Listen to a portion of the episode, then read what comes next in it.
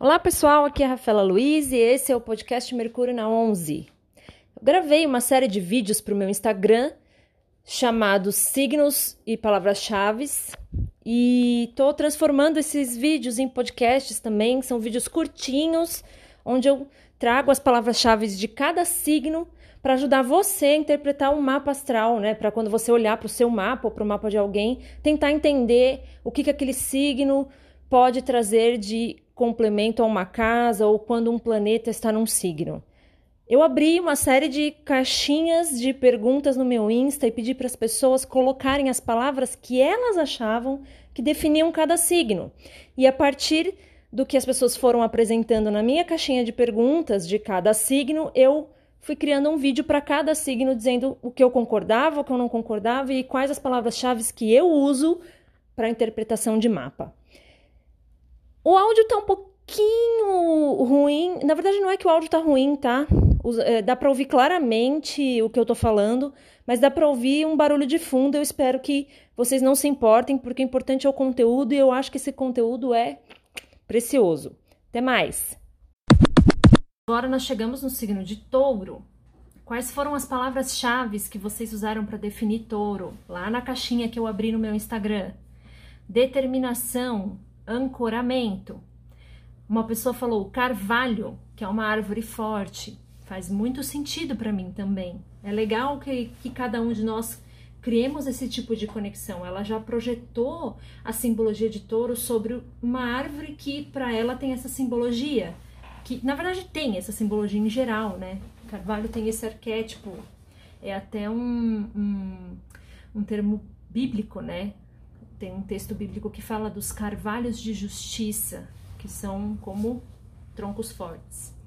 Curiosamente, a astrologia tem alguns. Uh, tem o homem cósmico, que a gente fala que seria onde nós, cada parte do nosso corpo sendo regida por um signo, e há também uma simbologia na natureza. E touro especificamente, na natureza é o tronco de uma árvore, né? Ares seria a semente e touro seria já o tronco.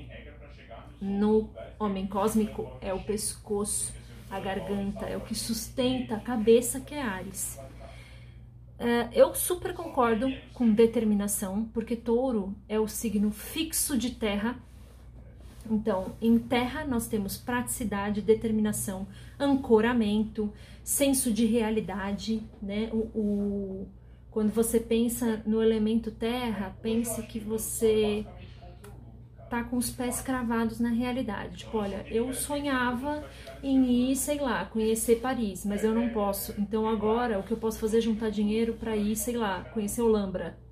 É isso. Entendeu? Um senso de realidade. Mas determinação também é uma palavra. Então, sim, eu talvez até deixe de ir para Olambra para juntar dinheiro e me organizar para em 2023 ir para Paris, por exemplo, e manter ali uma uma disciplina que aí já é um assunto mais capricorniano do que taurino. Palavras-chave que eu uso para definir touro. Então, manutenção das coisas, em que sentido? Pense que o seguinte: signos fixos são os signos do meio das estações. Então, um signo vai ser sempre o cardinal, pum, que tem o início, que dá início a uma estação.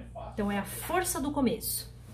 Touro é um signo fixo, ele, ele mantém, ele sustenta e mantém, ele sustenta e mantém. A exuberância da estação ocorre nos signos fixos. Ele não tem o impulso de começar as coisas, mas ele persiste, se posiciona e manifesta as coisas. Então, touro, leão, aquário, nós temos escorpião, são signos fixos, signos de meio de estação. Então, pensem que touro seria o fixo, o signo do meio da primavera. Não é à toa que ele é regido por Vênus, né? A exuberância, gente, de um meio de primavera. Tudo já está florido, as flores não estão mais nascendo, elas estão abertas, né? Elas estão, as árvores estão é, frondosas, férteis. Touro tem muito a ver com fertilidade, tá? Com abundância, né?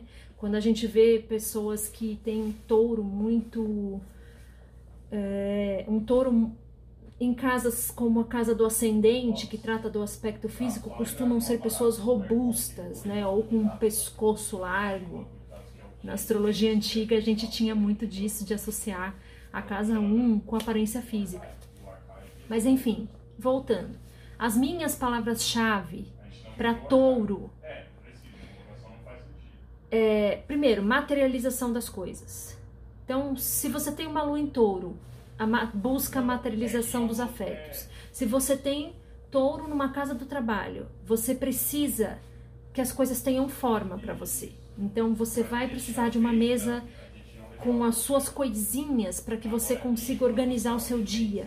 Tudo tem uma coisa muito material quando a gente está falando de touro. Então, materialização das coisas, determinação também.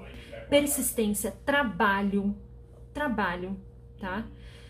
Tudo que está ligado muito a touro está ligado ao trabalho e muitas vezes tra o trabalho físico das coisas, não um esforço mental necessariamente.